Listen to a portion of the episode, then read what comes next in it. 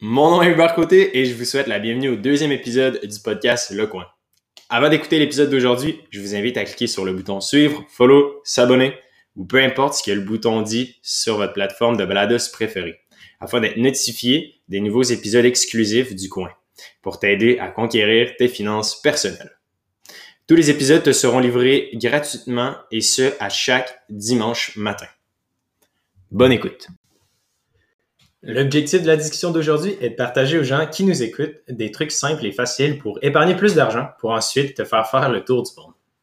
Euh, maintenant, la question qu'on va se poser, c'est surtout comment changer sa mentalité quand vient le temps d'épargner? De passer d'un gros acheteur à un épargneur est-il difficile ou la transition se fait facilement?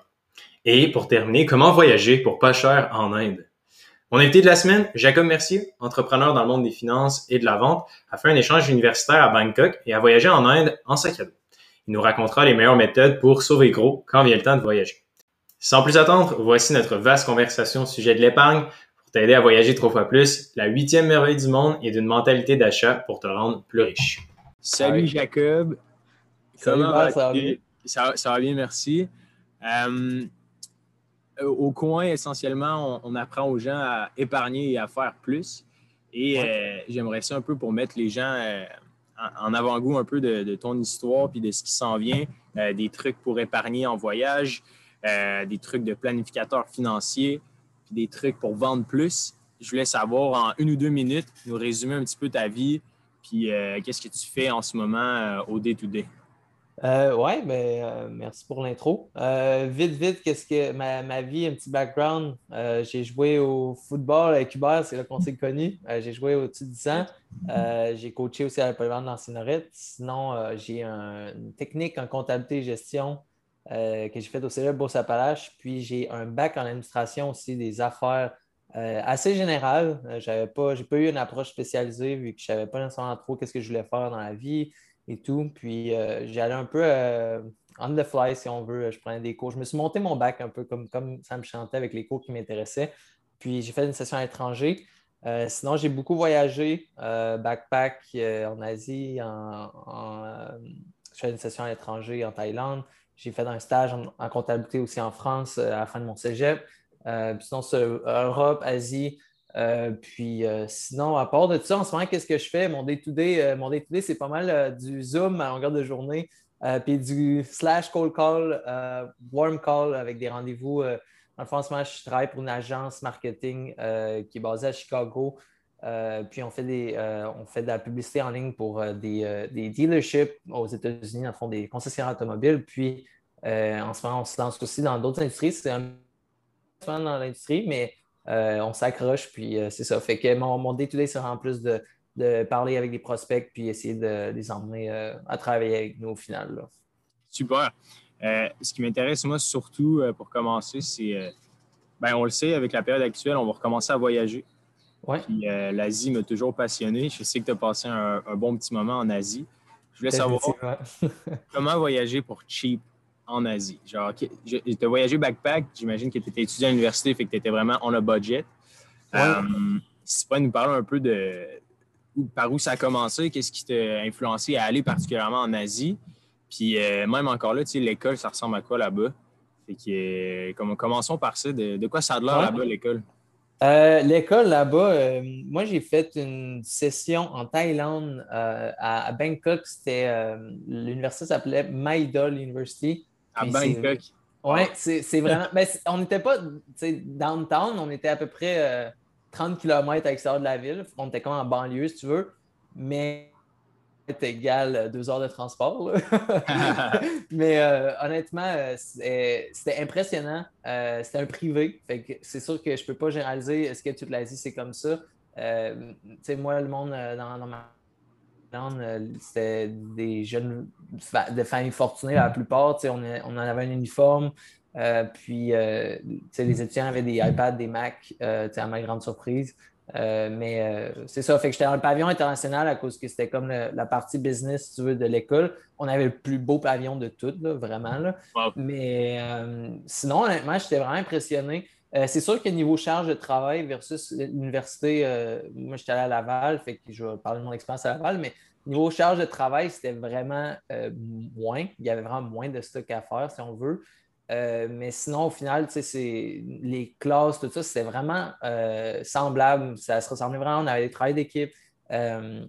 sauf que je ne mentirais pas, je n'ai pas travaillé énormément dans mes livres. Il y a des cours, un cours qui m'a demandé qui a été vraiment rough, mais à part de ça, sinon, j'avais juste besoin d'un note de passage. Puis euh, je suis quelqu'un d'envie qui aime ça avoir du succès. Puis à l'école, j'avais des bonnes notes et tout.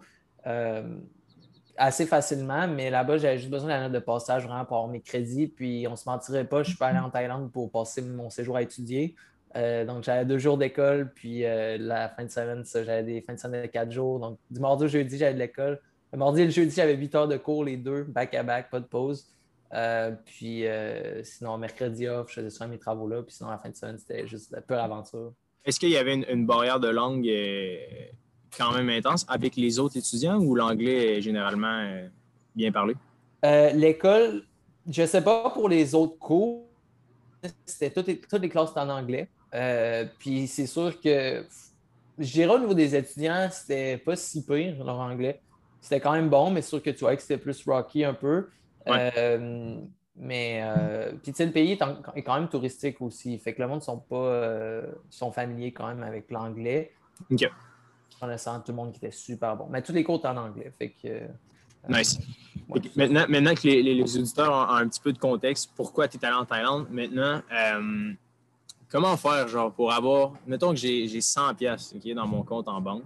Ouais. Et je veux faire. Je veux voyager à Bangkok et en périphérie c'est quoi les, choses que tu dois absolument ne pas manquer, puis comment traverser d'un endroit à l'autre, puis se loger euh, de façon euh, vraiment euh, le moins dispendieuse possible? Uh-huh. ben, si tu as 100 d'abord, tu n'iras pas loin. ça va être assez limité. J'espère que ton billet est déjà payé parce qu'avec ça, même si on dit que c'est pas cher l'Asie, tu survivras pas longtemps, si, on, si on est honnête, mettons. Mais comment faire? à Bangkok, genre? Euh, oui, ben ça, ça dépend, ça dépend quel genre de soirée tu veux avoir. Mais euh, euh voyager pas cher, euh, je dirais, ben, first of all, c'est sûr que les auberges jeunesse, c'est un classique, mais les applications comme Booking, Hostel World pour te booker des places. Fonctionne aussi là-bas à Bangkok? Ah oui, vraiment, vraiment. Toute l'Asie aussi, c'est A1. Euh, sûr que Bangkok, mettons, downtown, c'est un petit peu plus cher. Euh, on ne se mentira pas, mettons. Puis, la Thaïlande, de façon générale, c'est assez touristique. Les meilleures apps que tu utilises, c'est Booking.com. Booking puis euh, Hostel World, ça c'est pour les, logements. Là. Ben, ça, c'est quand tu veux le faire on a budget backpacking style, c'est vraiment plus ça. Est-ce que Airbnb est a thing à, Bangkok? Ou, il l'a, puis on s'en est loué avec des amis euh, que je m'étais fait étudiants étrangers, mais euh, c'est quand même pas, c'est pas plus donné. C'est sûr que là, tu me parles d'un budget de 100 vraiment euh, cheap. Mettons qu'on va deux cheap, là, ça, serait, ça serait plus cher d'aller avec des Airbnb. tu peux quand même, si on se ment pas, ça se compare pas à une nuit à l'hôtel à 150$. Airbnb, tu peux réalistiquement avoir de quoi quand même viable à 30, 50$ et tout, mais euh, c'est ça. Sinon, tu peux aller avec des auberges que là, tu peux jouer dans le range de 7 à 15 la nuit, par exemple. Au niveau de l'alimentation, euh, ça peut revenir à combien environ par repas? Est-ce que le coût de la vie est vraiment. Euh, ah, le coût de la vie est vraiment pas cher. Là. Regarde-moi mon appartement. Mon bloc appartement me coûtait en périphérie de Bangkok, mais c'était 2 à 400 Je pense que c'était 400 canadiens par mois. Tu avais quoi exactement? Tu avais un appartement, un 5,5, genre? Euh, non, j'avais pas. Dans le fond, c'était comme une chambre d'hôtel quasiment. Au final, j'avais deux lits doubles, euh, une salle de bain, euh, un frigo, deux bureaux. c'est pas mal ça. pour 400 dollars par mois environ. Ça, c'est ouais, exact. Oui, ça, c'était quand j'étudiais. maintenant, coût de la vie pour les repas et tout, dans, la périphérie de où que, j'habitais, les, petits restos et tout. first of all, il n'y a pas vraiment d'épicerie. Il, il, y en a quelques-unes, mais euh, c'est mm. beaucoup, le monde mange beaucoup out. Là, euh, la plupart n'ont pas de cuisine. 70% des tailles, je pense, n'ont pas de cuisine chez eux. Ah ouais? 70% des gens n'ont pas de cuisine. Non, c'est ça, parce que tu manges out. C'est comme tu manges des restos, tu take out, tu, manges au ah, resto. c'est pas cher. Cuisiner, genre? Non, tu manges au resto parce que justement, c'est pas cher. Puis juste ah, le monde n'a pas nécessairement. Euh, le monde n'a pas de cuisine nécessairement chez eux. Fait que, un repas au resto, puis souvent, moi, je mangeais quand même. Souvent, je mange des fois, tu avais l'option la grosse portion ou des fois, je me prenais même deux assiettes carrément au dîner, mettons à l'école, mais ça pouvait coûter 2-3 dollars.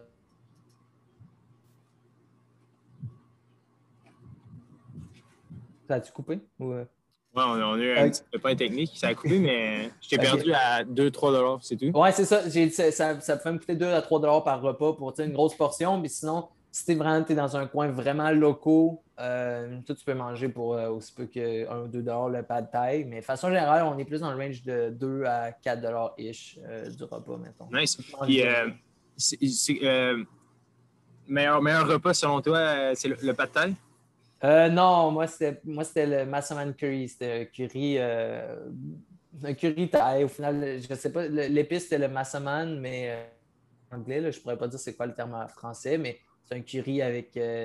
moi, je le prenais au tofu vu que je suis végétarien, mais tu peux le prendre aussi au poulet, là, mais sinon, c'est avec des patates, des légumes dedans. Puis, pour, pour se déplacer, bon, il y a beaucoup de mobilettes, Bangkok, mais. ouais toi, est-ce que niveau permis, ça fonctionne comment? Est-ce que tu as besoin d'un permis pour te déplacer ou tu es allé en autobus? Euh, pour euh, pour l'école, j'étais à côté, je prenais le bus. Euh, attends, quand j'allais à l'école? Oui, ça, c'était en bus, puis c'était a, ah, c'était inclus avec mon, avec mon appartement au final, parce qu'il y avait une navette comme c'était inclus. Mais sinon, de façon générale, se déplacer à Bangkok, si on parle petite distance, il y a des transports publics. Ça, c'est vraiment pas cher. C'est comme 30 cents, 20 cents, 50 cents, dépendamment des distances que tu fais. Par exemple, c'est vraiment long, puis euh, tu es dans le bus public avec tous les locaux. Sinon, il y a euh, quelque chose qui s'appelle Grab. C'est comme Uber, c'est ça qu'ils utilisent là-bas, eux autres. Je dirais les prix se ressemblent quand même. Souvent, on comparait les prix, mais ça se ressemble vraiment. Euh, puis sinon, on regarde longue distance, il y a des bus de nuit. Beaucoup, c'est ça qui revient le moins cher. Par exemple, tu veux partir de Bangkok à aller au nord, plus dans le coin de Chiang Mai, ou aller au sud, euh, aller à Kofifi ou euh, à, d'autres endroits plus au sud, si on veut. Euh, là, ça peut te coûter environ 13 puis tu fais un transport, tu fais carrément du milieu de la Thaïlande au sud complet de la Thaïlande, puis ça va être un, ride de bus, de, dépendamment d'où tu vas, de 8 à 13 heures de bus dans une bus de nuit.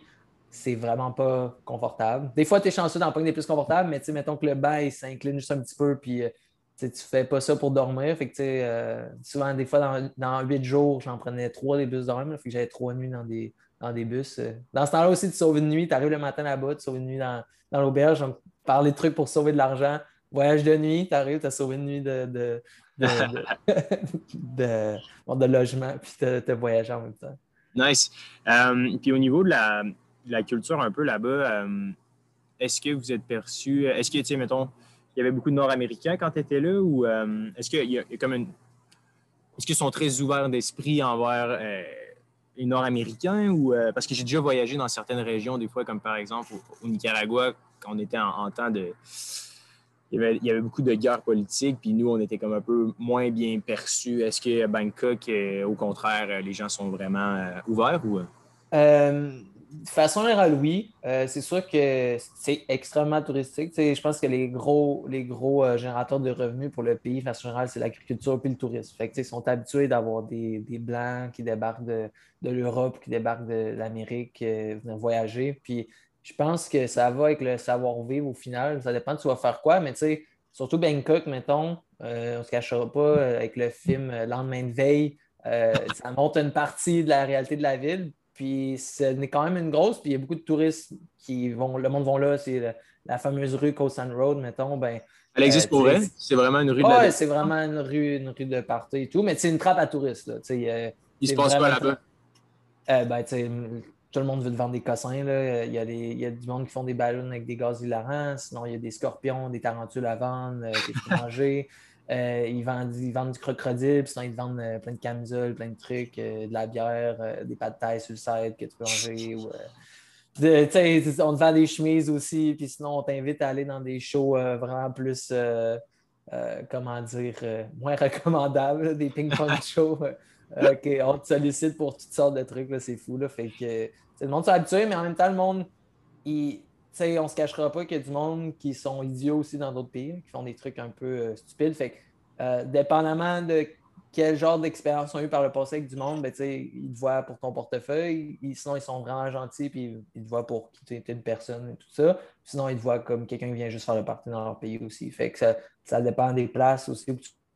En général, le monde est vraiment nice. Puis t'es pas mal vu. Ils sont habitués. Euh, euh, c'est ça. Est-ce que. Euh, question à part, est-ce que la mafia est vraiment une chose là-bas? Est-ce que c'est. Est-ce qu'il y a des dangers quand même à voyager? En Thaïlande, euh, non, j'ai eu aucun danger. Là.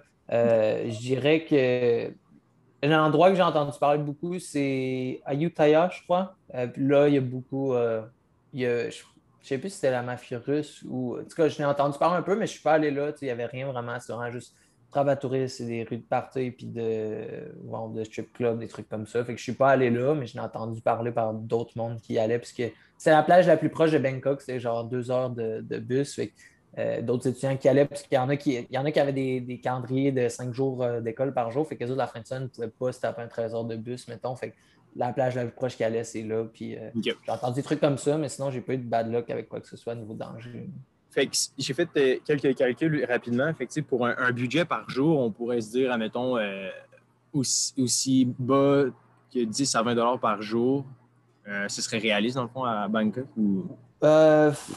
Oui et non, ça dépend de ce que tu fais. Mettons, tu as juste dormir, manger, ça peut se réaliser à ça, mais tu n'as pas fait d'activité, tu n'as rien fait, tu n'as pas eu de transport inclus là-dedans. Pas, je pense que réalistiquement, pour ne pas vivre euh, ridicule, c'est que ça soit plate et tout, je pense que tu peux vivre cheap et bien. Puis, de façon générale, en Asie aussi, les autres places que j'ai faites, euh, je pense qu'un 30 à 35 peut faire du sens. C'est sûr que des fois, tu vas te taper une activité qui va, faire, qui va te coûter 50 pour la journée, mettons. Mm-hmm. J'ai pas l'exemple qui me vient en tête. Euh, j'ai fait des activités, par exemple, on allait euh, visiter des grottes, mettons, au nord de la Thaïlande et tout. Tu es sur un petit radeau, puis c'est comme un petit tour de vidéo, des trucs comme ça. Ça va te coûter peut-être 30 pour cette activité-là. Fait que ton budget de la journée comme plus gros qu'une autre journée.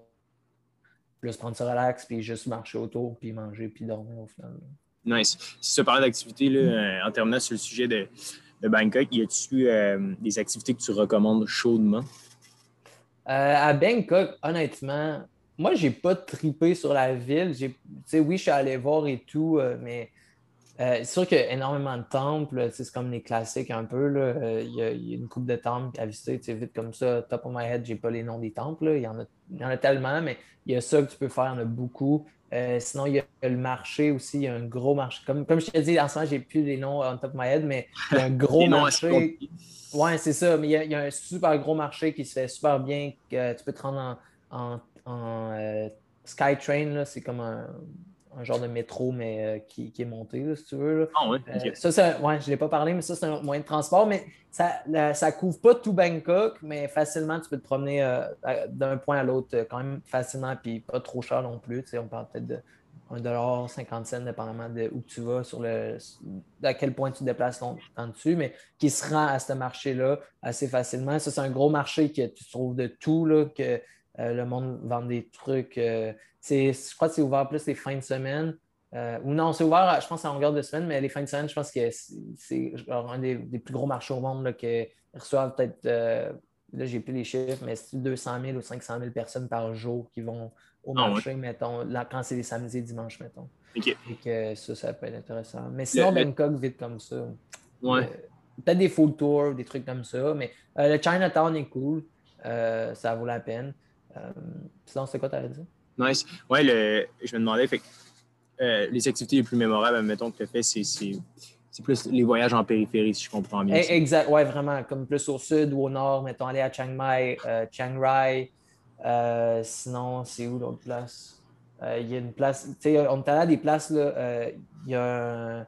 C'est-tu Khao Sok? Je pense que c'est Kosa, c'est un parc euh, naturel, mettons, on est allé là. Euh, c'est comme des, places. C'est ça qui a été le fun de faire ma session-là, c'est que j'ai appris des. Tu sais, j'ai pas juste fait les îles vraiment touristiques, des trucs comme ça, que tout le monde dit, il ah, faut que tu ailles là, tout ça. Puis au final, c'est carrément juste touristique. C'est que je suis allé dans des places vraiment que j'étais allé faire du camping, des places qui n'avaient aucun touriste, à part les, tu sais, les places que les locaux vont faire du camping, mettons. Là, que genre, t'as genre 300 tailles dans le camping, mettons, puis tu, marches, puis la seule chose qu'il y, a sur le camping, c'est des singes. Puis euh, le soir, on a fait un tour de safari, mettons, puis on a vu un éléphant, genre un éléphant sauvage, mettons, puis des serpents, puis euh, on était avec les lampes, genre à minuit le soir, puis dans un parc national de la Thaïlande que legit dans le char, il n'y avait personne d'autre que. Il n'y avait pas d'autres blancs, mettons. Fait, des trucs comme ça, ça c'est plus mémorable. C'est sûr que j'ai trippé à faire des tours de bateau, mettons, au sud, des trucs comme ça, des tours classiques plus de tourisme, mais euh, je dirais c'est plus les, choses comme ça qui m'ont marqué. Pour, avoir, pour avoir voyagé un, petit peu aussi, moi aussi en Europe, puis euh, dans le sud, euh, c'est vraiment les, meilleurs moments, j'ai l'impression que c'est quand tu es vraiment comme au, sein de la, culture et que tu n'as pas nécessairement le, clash du tourisme, genre. Ou ce qui n'était pas mhm. avec d'autres gens qui sont en voyage, je pense que c'est là ce qui est le plus mémorable. C'était où exactement cet endroit-là? Est-ce que tu te rappelles du nom de ou... Non, j'ai vraiment pas le nom. Je pourrais le retrouver après ça pour te l'envoyer, mais pour le moment. dans les notes. Il euh, faudrait que je check. Là. Je peux checker avant qu'on parle, mais euh, je pense pas que je vais, je vais trouver comme ça. Je vais, je vais seguer sur le, prochain sujet. Euh, parlons un peu de, finances personnelles. Il y a beaucoup de gens dans l'audience qui aiment ça, ben, qui, viennent au coin pour justement en apprendre plus sur les finances mm-hmm. personnelles.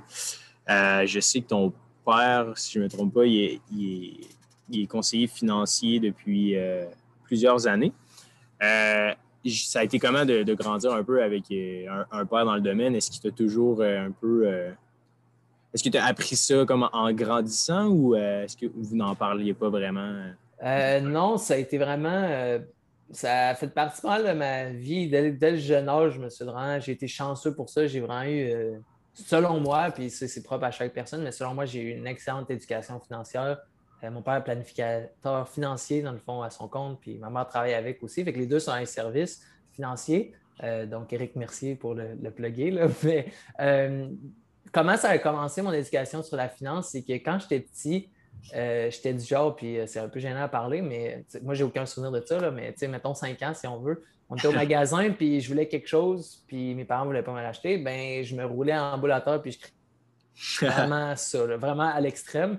Fait que là, mes parents, pour y remédier et tout, ce qu'ils ont commencé à faire, c'est me donner de l'argent de poche. Mais tu sais, là, je comprends, j'ai été chanceux et tout. Puis, euh, mais l'argent de poche, ça a été vraiment la façon d'éduquer. Puis euh, là, je ne me rappelle plus exactement c'était combien ou quoi que ce soit, mais c'était par exemple, euh, tu as 5 ans, ben, tu as 5 par deux semaines, par exemple, OK, la location. Puis il était tout en 25 cents. Fait que là, à chaque fois qu'il me donnait ma paye, mettons le dimanche euh, de 5 ben j'avais les 25 cents. Puis là, il fallait que j'y compte en anglais et en français pour savoir combien que ça faisait en 25 cents et tout. Puis que je compte toutes les sommes. Puis après ça, j'avais mon petit cochon. Puis il me faisait mettre 25% de, la paye. Il fallait que je le compte aussi. Puis il le faisait avec moi pour me montrer en même temps. Puis je mettais 25% dans mon petit cochon. C'était vraiment comme un. Je pense que un pot de beurre de pinot avec une craque au milieu pour mettre les sous. Là. Puis euh, le but, c'était ça, c'est de l'argent à côté. Puis le reste, tu mets dans ton portefeuille. Puis tu pourras t'acheter ce que tu veux avec. Fait que là, après ça, quand on allait au magasin, à partir de là, j'avais mon portefeuille qui avait de l'argent dedans, que c'était des pièces de monnaie, j'avais rien au final. Puis là, quand je voulais quelque chose, ben là, à la place de mon roulateur, ben, mes parents me disaient Regarde ton porte-monnaie, voir si c'était assez pour l'acheter. Puis, par exemple, si j'avais assez de l'acheter, je pouvais l'acheter, mais certains, la plupart du temps, je n'avais pas assez parce que je n'avais pas vraiment beaucoup d'argent. Fait mhm. que, euh, ce qui end up euh, happening, c'est que mes parents me disaient Ah, mais c'est pas grave, tu, tu, économiseras, puis ben, tu vas pouvoir revenir l'acheter quand tu en auras besoin. Mais ça, ce que ça a créé, ça a un delay d'effet sur quand tu veux quelque chose, ben, tu attends avant d'avoir assez pour l'acheter. Puis ça a fait en sorte que souvent, quand on veut quelque chose, le moment qu'on le veut, mais au final, quelques, si tu attends quelques semaines, au final, ton envie, elle va passer, puis tu ne l'achèteras même pas. Fait que c'est que je l'achetais juste pas parce que je, n'avais pas vraiment envie. C'était juste l'envie du moment, si on veut. Fait euh, ils, ont, fait ça aussi avec moi et mon frère. Puis, euh, on a commencé ça, je ne sais pas, j'avais quel âge, peut-être 6 ou 7 ans. Puis, euh, fait que ça a vraiment commencé de même pour moi.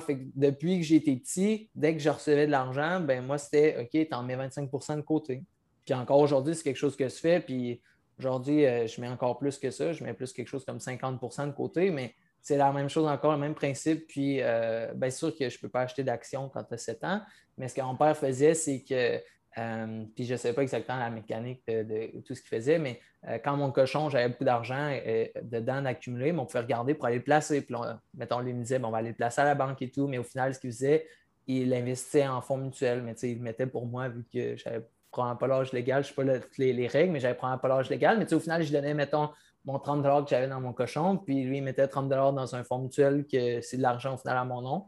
Fait que j'ai commencé comme rapidement à avoir cette exposure-là, si on veut, à mettre de l'argent de pour qu'elle se mette à travailler pour toi.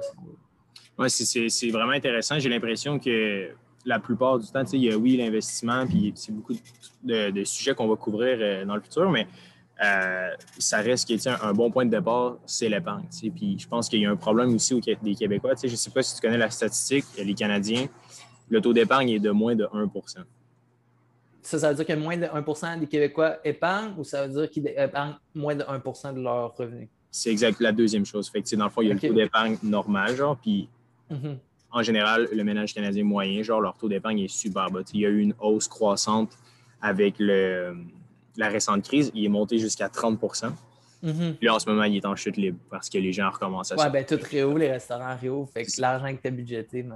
Exact. Vous allez voir sur Statistique Canada, je le mettrai dans les notes, là, au pire, le, tableau. Là, mais c'est vraiment. Quand j'ai vu ce tableau-là, j'ai fait Oh my God, il y a un réel problème. Tu vois, là, de 2012-2013, la ligne est, en dessous des 1% littéralement, le taux d'épargne mm. moyen des ménages canadiens. Puis après ça, boum, ça monte en flèche jusqu'à 30, environ au mois de, genre de mars 2021. Puis là, tout de suite après, euh, en même temps que les dates de déconfinement, tu vois que le 30% il y a comme une grosse pointe avril qui mm. descend. Fait que je me dis en même temps, pour faire un parallèle avec ton histoire, euh, c'est peut-être une façon de. Puis au bout du compte, ça reste que ça peut régler une majorité des problèmes parce que que ce soit relié à la pollution, etc., souvent, les dépenses qui sont émotionnelles, veut, veut pas, ça va être des trucs qui vont se consommer rapidement, souvent qui vont générer aussi au bout du compte, des déchets. Genre, parce que quand tu es motivé par l'émotion sur le coup, l'instantanéité, au bout du compte, tu t'en serviras probablement même pas dans deux semaines. On est d'accord? Mm-hmm. fait que je pense que ce que tes parents ont fait comme move, c'est vraiment noble.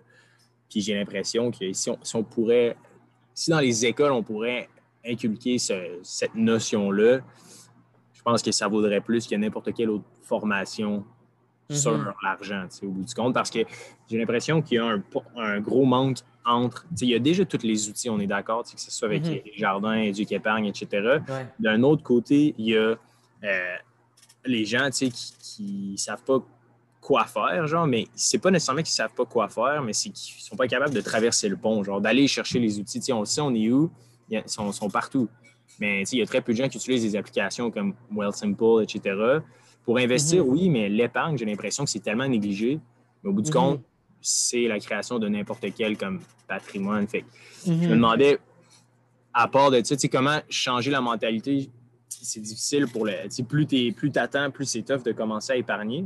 Je me demandais, est-ce que toi, mettons, à travers tes, amis ou tes connaissances, etc., est-ce qu'ils est épargnent aussi quand même beaucoup ou. Euh? Euh, ben, c'est sûr, je ne mentirais pas avec la, première, avec la dernière année, euh, niveau amis, ça a été assez tranquille. je suis encore une touch avec des amis et tout, mais je suis quelqu'un de solitaire, mettons. Fait que je fais mes trucs et, je suis une touch avec du monde, mais je n'ai jamais été la grosse personne de socialité. Mais euh, pour pallier ce niveau problème ou commencer, tout ça, je pense que c'est vraiment une question d'habitude. Puis au final, dans ton compte de banque, je vais donner quelques trucs que mon père donne à, du monde de mon entourage. Euh, puis pour, tout le monde qui commence être plus en épargne. Sûr que lui, sa clientèle cible, c'est beaucoup les, entrepreneurs. OK? Fait qu'il les monsieur, madame, tout le monde. Euh, c'est sûr qu'il descend la famille, mais euh, c'est ça. Fait qu'au final, c'est pas son, sa clientèle cible, mais il a commencé plus à enseigner aux enfants de ses clients qui sont des entrepreneurs et tout. Fait euh, les principes sont, vraiment bons. Puis euh, je pourrais recommander quelques livres aussi après. Là. Mais euh, truc simple. Puis principe de base, je ne sais plus c'est quelle loi, mais c'est comme un peu une loi normale, comme, sans, vouloir dire comme la loi de la gravité. Mais quand tu as quelque chose dans ton compte, il est comme voué à disparaître. Si tu as quelque chose dans ton compte, il va disparaître. OK? fait le but,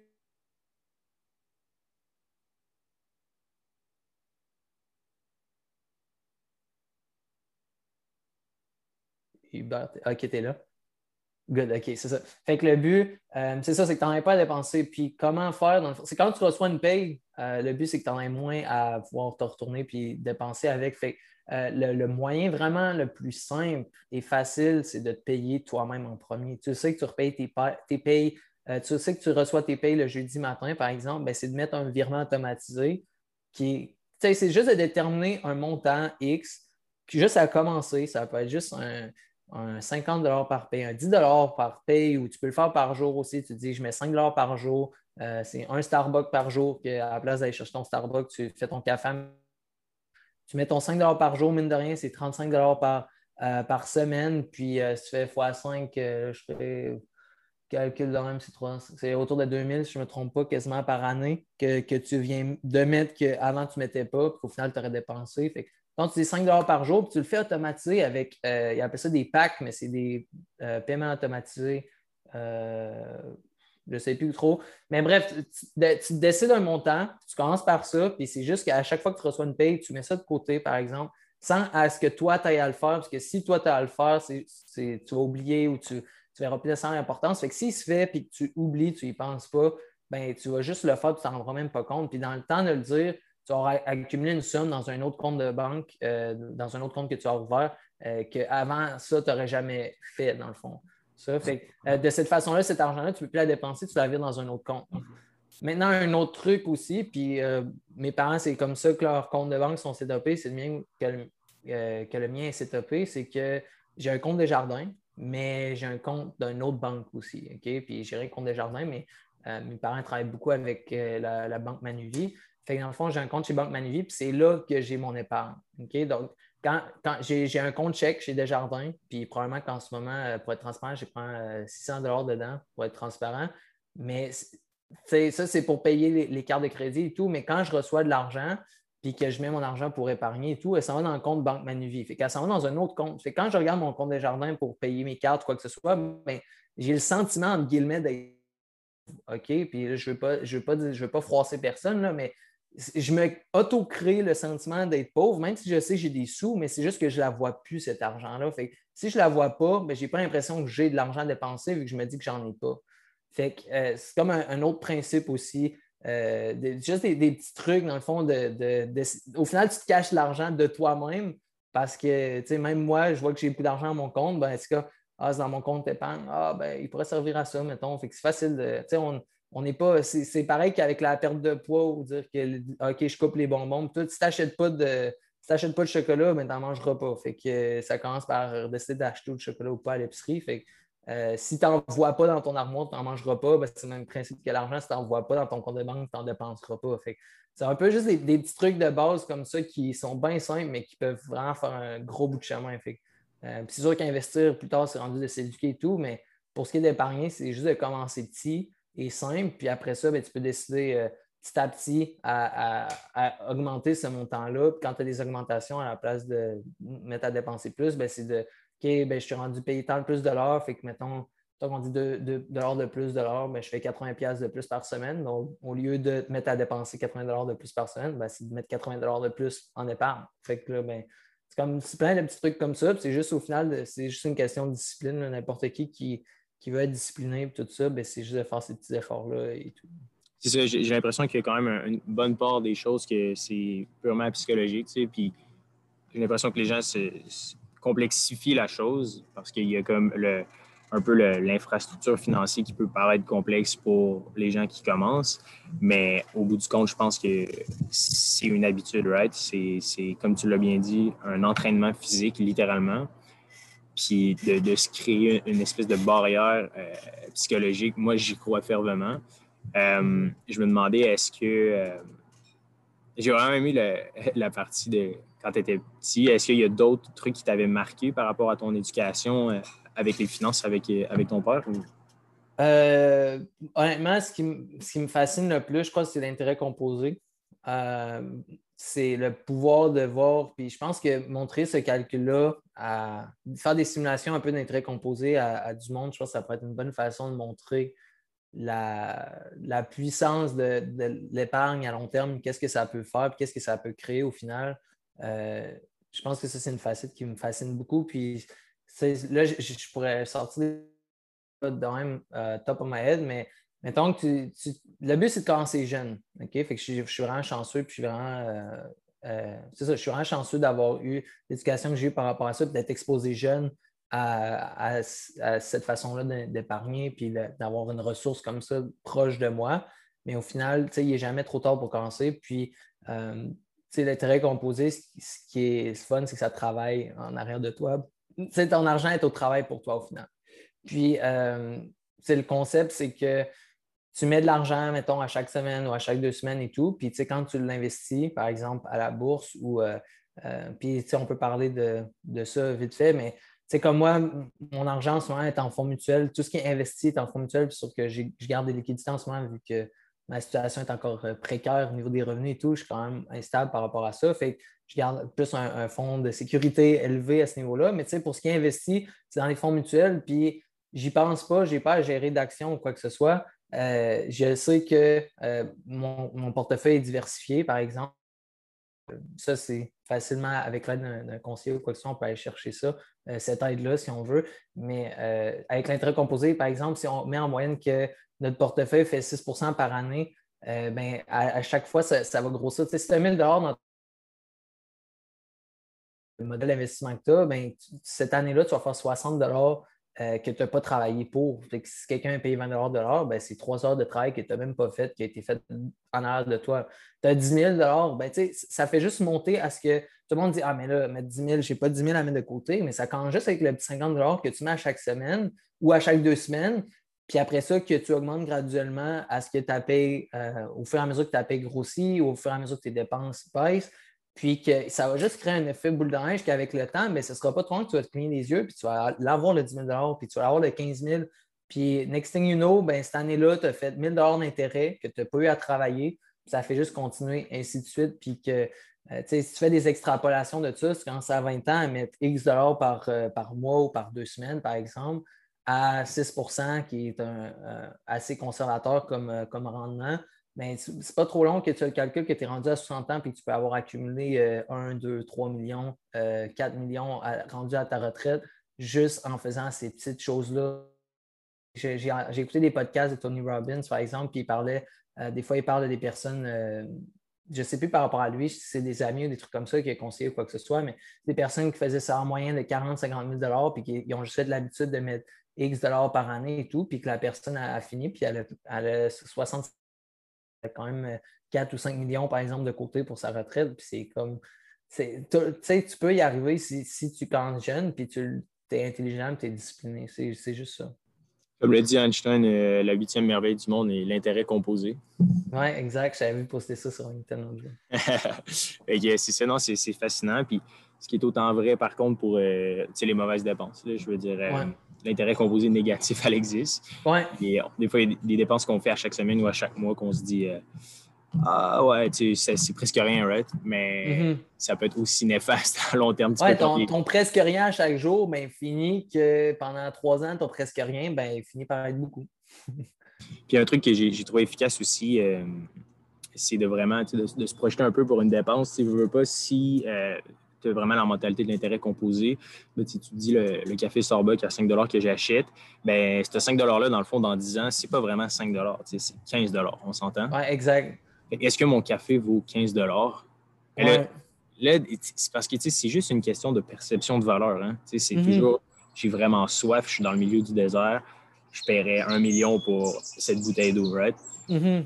Mais d'un autre côté, ton café Starbucks, je suis fatigué, mais est-ce que tu paierais vraiment 15 pour un café. là, il y en a beaucoup qui vont dire Ouais, mais là, c'est dans trois ans, mettons le 15 Je veux dire, c'est un peu fucké de penser loin de même, mais ça dépend comment tu veux le voir. Puis, mais j'aimerais, je pense que c'est Warren Buffett aussi qui, qui, pense carrément comme ça. Il dit Je ne sais pas si le 100 pour le resto à soir, j'aime mieux le garder, puisque dans 20 ans, mettons, ça a arrêté de 3000 mettons, ou quoi, sur des chiffres comme ça, mais euh, c'est vraiment de penser comme ça, plus à long terme aussi. Euh. Puis j'ai l'impression qu'il y, a vraiment comme une, espèce de dichotomie entre genre.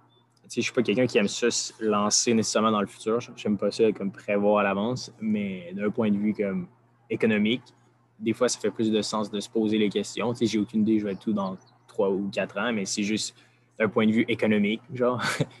tu sais, les gens sont comme, ah, mais on s'en fout, tu sais, dans deux ans, on sait pas on va être où, genre. Ouais, je suis d'accord, mais il y a une chose qui va être certaine, c'est que de un, tu vas devoir payer des taxes, puis de deux, c'est que tu vas avoir besoin de ton argent. Peu importe. Tu, ouais, tu vas avoir besoin de manger, puis t'habiter à quelque part, puis euh, tu vas payer des taxes aussi. À, moins que tu ailles au Panama ou au Bahamas, mettons. exact, exact. Nice. Puis en terminant, là, euh, pour les cinq dernières minutes, euh, je vais demander l'université, à l'école, bon, tu étudies, tu as touché à l'argent, etc. Y a-tu des, des takeaways que, que tu as fait à l'université en administration que, que tu aimerais partager? Je ne sais pas s'il y a des, trucs qui t'ont marqué par rapport à soit l'entrepreneuriat, le monde des affaires, en, deux, trois minutes, en terminant. Est-ce qu'il y a des trucs qui, pourraient donner à notre audience un, cours en accéléré sur euh, l'administration? Tu sais, ça, ça boil down à quoi, genre en, en 3-4 Ça, c'est la question la plus tough je me suis posée ever. non, mais euh, take away. Um, ça peut être en vente, par exemple. Tu as, appris pas mal sur la vente, j'imagine, depuis ces derniers temps, euh, au day-to-day à chaque jour. Hein? Euh, ben, au final, c'est beaucoup. Euh, ben, si je peux revenir juste sur l'administration au final, puis de ce que je comprends, je pense que ce que j'ai aimé, c'est que ça m'a permis de toucher à plein de facettes des, entreprises au final, puis un peu avec mon approche généraliste, un peu dans mon bac, je suis allé chercher plus des connaissances en management, en, en marketing. Après ça, j'ai pas une technique en comptabilité, gestion, fait euh, de comprendre aussi derrière tout ça, puis qu'est-ce qui fait du sens au niveau de la structure pour qu'une structure tienne. Euh, par rapport à ça, est-ce que j'ai des takeaways ou pas? Je pense que takeaway euh, à prendre, c'est que ce que j'aime, moi, c'est l'approche globale, dans le fond, de, la chose. Puis s'il y a une entreprise pour qu'elle ait du succès, il ben, faut, que globalement parlant, elle soit en santé, tant financièrement qu'au euh, niveau du, marketing qu'au niveau de, euh, des ressources humaines ou quoi que ce soit. Euh, tu ne peux pas traiter les trucs séparément. Puis je pense que ça, se rapproche beaucoup à la santé aussi. Même chose, tu as mal dans le bas du dos, mais ça c'est pas juste au dos. ça peut être à cause de tes genoux, à cause de tes pieds. Tu peux avoir un, surplus de poids, ça peut être comment tu dors. c'est l'approche globale, euh, généraliste euh, que, j'ai réalisé. Je pense que chaque truc n'est pas nécessairement euh, séparé, si on veut. Oui, les départements sont séparés, mais qu'au final, chaque, chaque petite chose vient vraiment apporter au tout de, l'entreprise. ça serait mon takeaway. C'est assez général. sinon, au niveau de la vente, ce que j'ai appris, c'est que le monde aime, euh, faire affaire avec du monde. En business, c'est une game de personnes. Euh, puis, euh, c'est ça, c'est juste de connecter avec le monde. Puis, si les personnes te font confiance à toi, si tu as appris à les connaître eux, à entendre leurs besoins, leur réalité, puis que tu es capable de leur prouver vraiment comment tu peux les aider, puis que tu peux, tu sais, que tu n'es pas là juste pour, pour leur argent ou quoi que ce soit, tu sais, ça se ressent. Puis euh, je pense que le, monde sous-estime beaucoup le, pouvoir de, tant en voyage que n'importe quelle partie de la vie, le pouvoir du gut feeling, le, petit feeling que tu as dans l'estomac, que ah, je me sens pas bien en ce moment ou ah, je le feel vraiment, ben, c'est vraiment quelque chose. Puis quand, quand tu approches quelqu'un pour faire affaire avec lui euh, ou pour aller faire une activité en voyage avec lui ou pour une date, quoi que ce soit, ben, ce, petit feeling-là, ben, il ne ment pas. Fait que c'est la même chose en affaires aussi. Euh, oui, ça doit être sur Zoom versus en personne, mais quand tu veux faire affaire avec quelqu'un, au final, connecter avec la personne, puis euh, ça, va vraiment t'en dire long euh, sur la relation après ça. Quand, oui, la vente se fait là, mais au final, la vente se fait à chaque jour après pendant la relation aussi. J'ai l'impression que d'un point de vue externe, euh, les gens pensent que le monde des businessmen, etc., les gens pensent que c'est juste une question de numbers, mais quand tu es à l'intérieur, pour l'avoir vécu ces derniers temps, c'est vraiment juste une question de, de contact humain. C'est aussi mhm. étrange que ça peut paraître, euh, les gens prennent des décisions, oui, OK, financières, mais je pense que comme tu le dis, c'est une question de connexion après tout.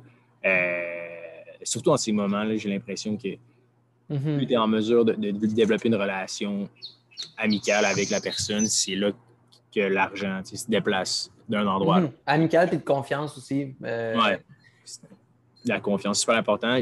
Je te conseille le livre de Daniel Ash Pink, euh, To Sell is Human. Okay. Super intéressant. C'est un très bon auteur. Il, écrit des livres fascinants, entre autres sur. Euh, il se base beaucoup sur des études psychologiques. Puis après ça, il réitère sur euh, le monde de la vente. Fait que c'est super intéressant. Si ça t'intéresse, l'espèce de gut feeling, il, explique un peu c'est quoi cette chose-là. Donc, ah, OK, je vais, je vais, je vais l'ajouter en ce moment, je lis euh, The Everything Store avec euh, Jeff Bezos. Euh, nice. C'est pas, lui, pas lui qui l'a écrit, c'est Brad Stone qui l'a écrit.